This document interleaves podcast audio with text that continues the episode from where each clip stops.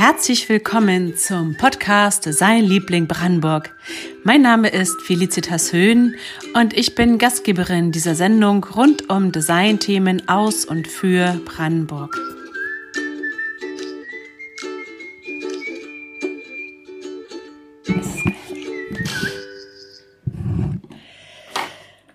Heute nun die zweite Ausgabe von Designliebling Brandenburg. Und nachdem ich beim letzten Mal mit der Produktdesignerin Ursula Rode gesprochen habe, bin ich heute zu Gast beim dem strategischen Designer Tobias Jenicke.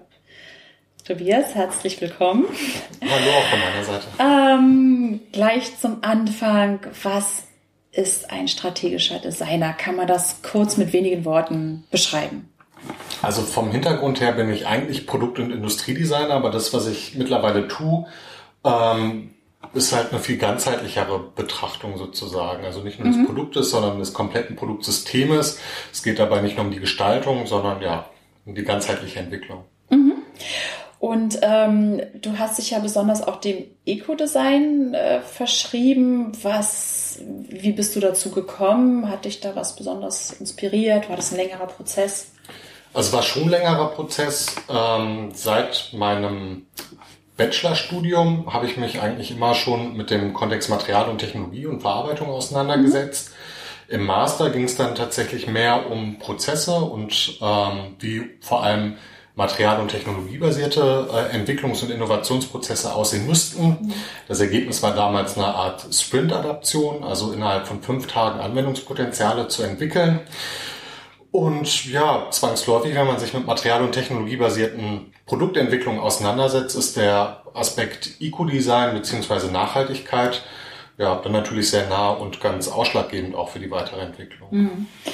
Ähm, seit wann bist du als Designer tätig? Also also ich war schon während meines Studiums als Designer tätig, Ich mhm. habe längere Zeit ähm, für ein Schweizer Modelabel in Berlin gearbeitet und da mich um den Bereich der Spritzgusssohlenentwicklung gekümmert.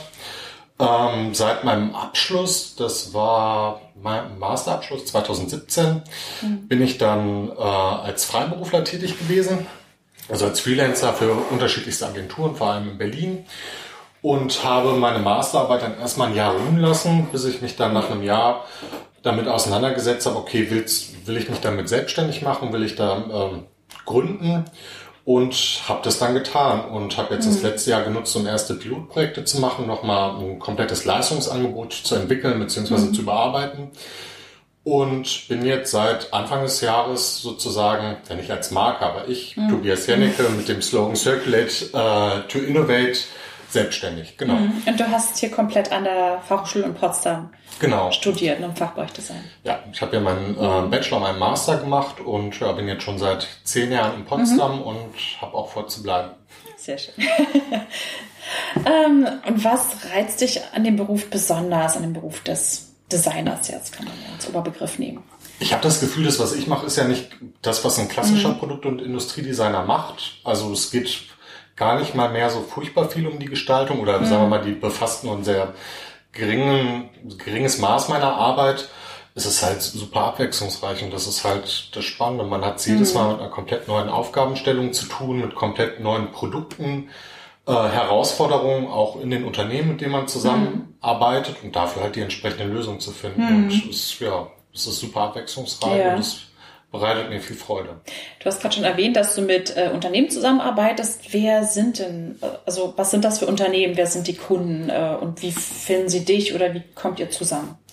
Ähm, das ist gerade auch noch ein bisschen zweigleisig. Zum einen arbeite ich weiterhin ja auch noch ähm, für Agenturen, das heißt ähm, vor allem Agenturen, die im Bereich der digitalen Produktentwicklung unterwegs sind, weil vermehrt ja auch da immer mehr mhm. Schnittstellen zur technischen Produktentwicklung entstehen ähm, wo ich in Entwicklungsprozessen unterstütze, ähm, aber halt auch äh, mein Leistungsangebot direkt Kunden anbiete. Und da haben wir jetzt letztes Jahr äh, ein erstes Pilotprojekt gestartet mit einem Recyclingunternehmen auch hier aus Potsdam. Und haben, da habe ich dann auch neue Prozesse entwickelt und die Ergebnisse dann auch vorgestellt. Das war letztes Jahr auf der Werkstoffwoche in Dresden, genau da auch nochmal mit Wissenschaftlern in den Austausch zu gehen. Mhm. Und kommen Sie schon mit speziellen Anliegen dann zu dir auch, also dass Sie die Produkte optimieren wollen oder die, die Abläufe ähm, wahrscheinlich? die Unternehmen kommen ja nicht ähm, direkt zu mir. Also wie gesagt, so lange gibt's mich ja auch noch gar nicht, aber wir treffen uns auf den mhm. Veranstaltungen, wo es mhm. genau um diese inhaltlichen äh, Schwerpunkte geht. Das mhm. heißt, um Nachhaltigkeit, um Ressourceneffizienz, Eco-Design, das sind genau die Themen. Mhm. Und die Unternehmen, ja, also da erreiche ich eigentlich die Unternehmen und tausche mich mit den Unternehmen aus. Mhm. Ähm, ja, wie eine weitere Zusammenarbeit ausschauen könnte, mhm. genau. Und ähm, du hattest ja jetzt schon die Recycling-Branche erwähnt und gibt es andere Branchen, die für die, die das Thema Circular Economy besonders geeignet ist oder die vielleicht großen Nachholbedarf haben oder großes Potenzial auch haben? Prinzipiell richtet sich, also ist der Aspekt ja sehr, sehr groß. Also Circular mhm. Economy ist ja ein sehr, sehr großes Themenfeld. Eigentlich richtet es sich an alle, an alle Unternehmen, vor allem natürlich mhm. ja äh, auch an das produzierende und verarbeitende Gewerbe, sprich da, wo was hergestellt, verarbeitet mhm. wird, wo beispielsweise Abfälle anfallen. Das ist natürlich, ja, das ist natürlich besonders mhm. nah und da ist auch das große Potenzial zu gucken, yeah. wie können wir Abfälle vermeiden, direkt mhm. schon bei der Produktentwicklung. Und äh, die Unternehmen würden das ja wahrscheinlich auch nicht unbedingt machen, wenn es sich nicht auch auszahlen würde. Ähm, ähm, natürlich, also ähm, auf jeden Fall geht es darum, es muss am mhm. Ende ja auch ähm, die wirtschaftliche Tragfähigkeit mhm. ähm, gegeben sein. Das heißt, ein Unternehmen muss da einen wirtschaftlichen Zweck sehen, mhm. sonst würden diese, ähm, sonst würden die Projekte halt auch nicht zustande kommen. Und dank der Circular Economy funktioniert das ja auch ganz gut, weil es da also konkrete Ansatzmöglichkeiten gibt, mhm. Produkte und Produktsysteme noch ähm, besser und nachhaltiger zu gestalten, ja, vor allem halt mhm. intelligenter zu gestalten. Ja.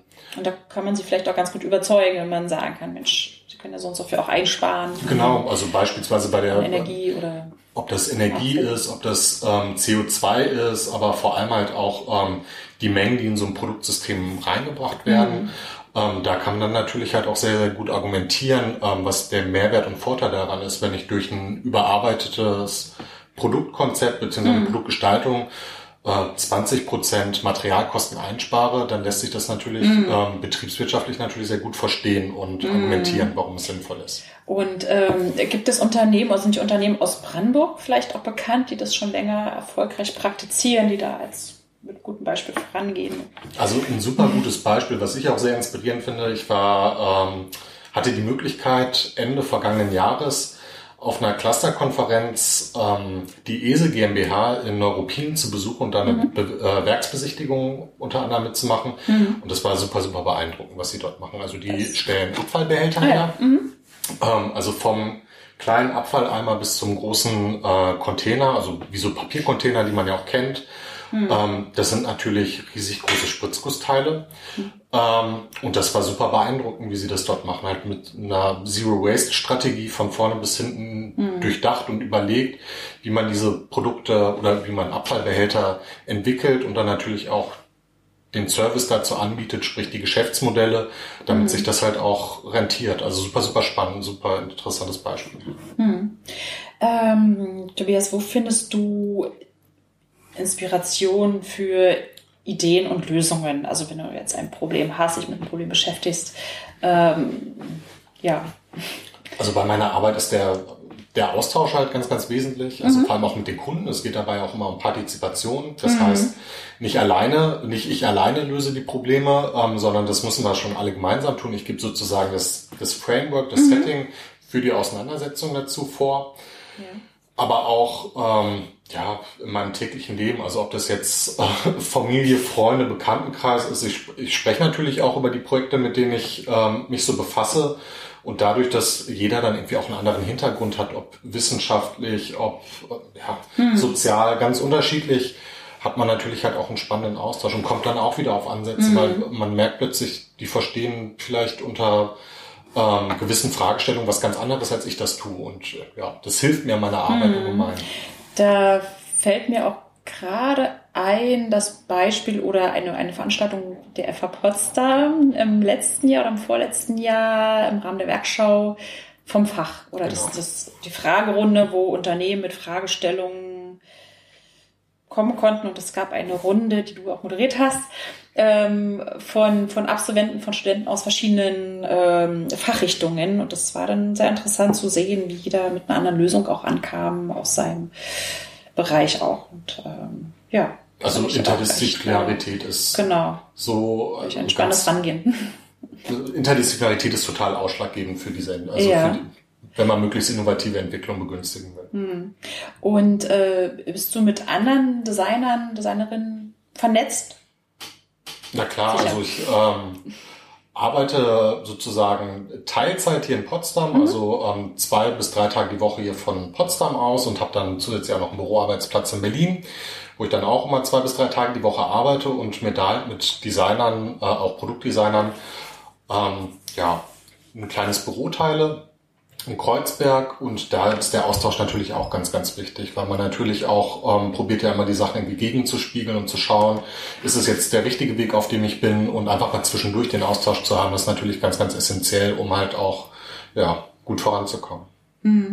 Und vielleicht gibt's da sicher noch einen Austausch mit den Kommilitonen oder mit denen, die Ja, man zusammen ja, studiert hat, mit der FH Potsdam auch. Genau, also der Kontakt zur FH ist immer noch da und ich bin da auch immer gerne zu Gast und ja. Ähm, was würdest du dir wünschen, vielleicht äh, welche Unterstützung in Bezug auf deine Arbeit? Also wenn du jetzt ein paar Wünsche mal äußern könntest an die, Ich glaube, an die Stadt, an das Land, an die Politik. Ja, das ist eine spannende Frage. Ich glaube, ja, also Fördermöglichkeiten wären da, glaube ich, schon schön. Es gibt natürlich bereits einige. Ähm, die mitunter hat man es dann gar nicht so einfach, besonders wenn man ähm, alleine und selbst, also solo selbstständiger ist und ähm, ja, die Bürokratie mitunter ist da ja nicht zu unterschätzen. Ähm, wir haben schon ein paar Mal probiert, auch Unternehmen dafür zu gewinnen und leider sind solche, För also diese Fördermöglichkeiten immer so ein bisschen daran gescheitert, ähm, an der Bürokratie, die halt in dem Unternehmen plötzlich damit entsteht oder das Unternehmen jetzt nicht gewillt sind, ähm, ja, da alles offen zu legen und das macht es dann mitunter einfach ein bisschen schwerer, aber es ist ja auch noch gar nicht so, so verbreitet und etabliert, wie es in anderen Wissenschaftsbereichen der Fall ist. Aber das Gute ist, vielleicht gibt's da einfach auch noch eine Menge Potenzial, was man Ach, das gibt es auf jeden Fall. Ähm, gibt es aktuelle Vorhaben oder ja, welche, welche Projekte stehen demnächst an? Was ist jetzt so aktuell? Mit was beschäftigst du dich gerade? ähm, auf jeden Fall ein bisschen damit bekannter zu werden. Also ich halte gerade immer viele, ähm, viele Vorträge zu genau den Themen, die mich so umtreiben. Ähm, Ziel ist es auch jetzt mittelfristig, das war ein bisschen das Corona und so ein bisschen in die Quere gekommen, dass wir ähm, eigentlich vorhatten, ein, Forschungsprojekt zu initiieren zwischen einem Recyclingunternehmen hier aus Potsdam und dem ähm, Lehrstuhl für Bauingenieurwesen an der FH hier. Und das ist jetzt leider halt ein bisschen nach hinten verschoben und da müssen wir halt schauen, wann es da mal losgehen könnte. Ähm, was ich mich mal gefragt habe in Vorbereitung jetzt auf, auf die Ausgabe, ähm, kommt es vor, dass du Lösungen für Probleme findest, die dem Unternehmen vorher vielleicht gar nicht bewusst waren. Also dass du eigentlich mit einer anderen Fragestellung in das Unternehmen gegangen bist und dann aber auch ähm, zum Teil andere oder noch, noch mehr Lösungen gefunden hast als Also das auf jeden Fall. Also Vorgegeben. Ziel des Ganzen ist, das ist ja mitunter auch ein, ein Teilaspekt, den ich mit anbiete, der nennt sich Product Lifecycle Mapping, dass man probiert von dem Produkt bzw. Produktsystem die kompletten Wertschöpfungsstrukturen abzubilden, um sie interdisziplinär halt auch nutzbar zu machen, beispielsweise in Sprints. Und da werden die Potenziale eigentlich recht schnell klar dass wenn man ähm, guckt, probiert diese Kreisläufe zu schließen, wo entstehen Lücken, wie können diese Lücken genutzt werden. Und in, einem, in einer früheren Überprüfung damals nach meiner Masterarbeit haben wir auch in einem äh, neunköpfigen Team Anwendungskontexte für ein Recyclingunternehmen entwickelt. Und da war eigentlich ganz interessant, dass ähm, natürlich das Recyclingunternehmen, das alles, was wir mehr oder weniger als Abfall irgendwie verstehen, ähm, dass es, ja, die das sozusagen als ähm, na, Werte verstehen, also Wert verstehen, was, womit sie Geld erwirtschaften können.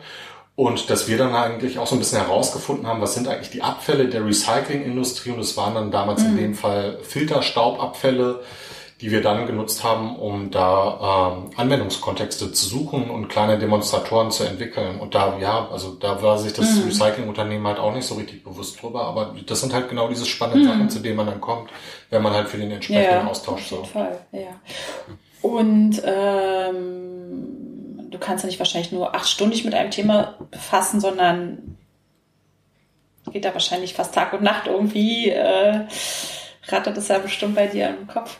Äh, und gibt es, äh, gibt es eine Problematik, ein Thema, über das du dir sozusagen schon länger Gedanken machst und für das du gerne eine Lösung finden würdest in deinem Umfeld, in deinem Leben? Also stimmt schon, man denkt irgendwie Tag und Nacht über ganz viele unterschiedliche Sachen nach. Also vor allem, die dann halt auch mit den Projekten zu tun haben, weil es dann mhm. ja wirklich so, so, so vielseitig halt auch ist. Man kommt mhm. dann vom einen zum nächsten und zum nächsten Punkt.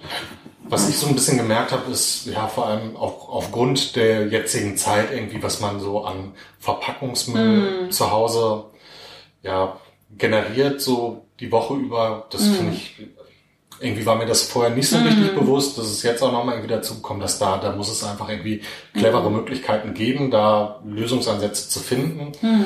Ähm, aber ja, vor allem halt auch im Rahmen so der Circular Economy, die ja prinzipiell auch schon äh, sehr, sehr gut funktioniert in ganz, ganz vielen Bereichen. Ähm, besonders bei großen technischen Geräten, ähm, beispielsweise jetzt bei Geschirrspülern, bei Kühlschränken, ähm, ist es jetzt schon der Fall, dass da viel gemacht wird und dass mhm. da auch viel vorgegeben wird, worauf Hersteller achten müssen bei der Entwicklung. Ähm, ich habe natürlich auch immer ähm, viel mit Endkonsumenten zu tun, sprich heißt mit Konsumgütern. Mhm. Ähm, wie kann man das da eigentlich bewerkstelligen? Wie kann man bewerkstelligen, dass man beispielsweise ähm, einen Schuh zu 100 Prozent wieder recyceln und verwerten kann? So, weil eigentlich der Punkt, ab dem der Schuh hergestellt ist und es dann keine lösbaren Verbindungen sind, weil es vernäht oder geklebt wird, also natürlich mhm. industriell, mhm. ähm, ja, industriell lösbare Verbindungen, ähm, ja, hat man eigentlich irgendwie schon Restmüll erzeugt. Und eigentlich geht's dann nur noch darum, wie lange ähm, kann, wie lange kann der Nutzen erhalten werden, bis dann trotzdem mhm. irgendwann daraus Müll wird. Ja, und das ist halt bei allem, was uns irgendwie umgibt. Wenn man da so ein bisschen dann auch sensibilisiert für ist, man hat mit so vielen Produkten tagtäglich mhm. zu tun, wo man sich dann einfach fragt, warum ist das so, gibt's da keine bessere Lösung für. Mhm. Ähm, wer jetzt im Lauf des Interviews Lust hat, sich noch tiefer mit dem Thema zu befassen äh, oder wenn vielleicht auch Unternehmer zuhören, Unternehmerinnen, die sagen, Mensch, das klingt aber wirklich spannend, da würde ich gerne mal ein bisschen mehr darüber wissen oder mich damit beschäftigen. Äh, das wäre eine tolle Idee für meine Produkte ähm, oder ich habe da auch ein Problem mit einer Produktentwicklung und habe da noch keine Lösung. Also welche Möglichkeiten der Zusammenarbeit gibt es? Mit dir? Was ähm, kannst du da empfehlen? Was kannst du da anbieten sozusagen? Also zum einen kann man mich online finden und sich da auch erstmal schlau machen. Mhm. Ähm, das unter, unter welcher Adresse? Äh, www.tobiasjennecke.de, aber ähm, Jennecke ist immer J-A-E-N-E-C-K. Genau, ich, ich, äh, ich notiere das auf jeden Fall dann in den, in den Show Notes. Ähm, Genau, also im Endeffekt ist das Leistungsangebot, was ich anbiete, genau dafür entwickelt worden, mhm. dass es an allen Stellen im Entwicklungsprozess zum Tragen kommen kann. Ob das jetzt ähm, im Rahmen der Initialisierung ist, ob man erstmal ähm, auf der Suche nach Potenzialen im Unternehmen ist, mhm. ob es darum geht, erste Ideen und Anwendungskontexte zu entwickeln, bis hin dann zu konkreten Produkt- und Anwendungsentwicklungen und der Entwicklung von Prototypen und Demonstratoren bis hin zu User-Testings, also der Bereich Design Research und ähm, ja, bis zur Implementierung. Aber auch da ähm, soll das Leistungsangebot eigentlich genau da zum Tragen kommen, wo das Unternehmen Hilfe braucht. Und dadurch, dass es halt mhm. alles sehr agil ist, das heißt, die Leistungsbausteine ähm, sind alle individuell anpassbar auf die Bedürfnisse der Kunden, ähm, kann man dann halt immer nach dem Erreichen spezifischer mhm. Meilensteine schauen. Ist es noch der richtige Weg, mhm. auf dem wir sind? Müssen wir anpassen? Welche Möglichkeiten haben wir anzupassen? Brauchen wir noch weitere Experten? Mhm. Und ja, also ich würde mich freuen, wenn sich Unternehmen melden. Ich komme die Unternehmen gerne besuchen, erzähle mhm. ein bisschen mehr zu mir, zu, äh, zu meinem Leistungsangebot ähm, und vermittle so ein bisschen, äh, gib Impulse und ähm, ja, halte da auch gerne einen kleinen Vortrag in den Unternehmen, wenn ja. Interesse besteht. Wenn das kein Angebot ist. Tobias, dann sind wir auch schon wieder am Ende angelangt. Ich bedanke mich für den schönen Einblick in das Thema Eco-Design, Circular Economy und hoffe, dass da ja vielleicht auch Brandenburg so ein bisschen zum Vorreiter werden kann. Äh, das wäre ein schönes Ziel für die nächsten fünf Jahre. Und ähm, ja, bedanke mich und ähm, ja, freue mich dann auf die dritte Ausgabe in zwei Wochen zum Podcast Design Liebling Brandenburg. Tschüss und auf Wiederhören. Vielen Dank auch nochmal von meiner Seite. Vielen Dank, dass du bis hierhin zugehört hast. Wenn du Fragen oder Anmerkungen hast, schreib mir gern unter post at designliebling-brandenburg.de. Ich freue mich auch, wenn du meinen Podcast abonnierst, so verpasst du keine Folge mehr. Wir hören uns dann wieder in zwei Wochen. Tschüss, bis zum nächsten Mal.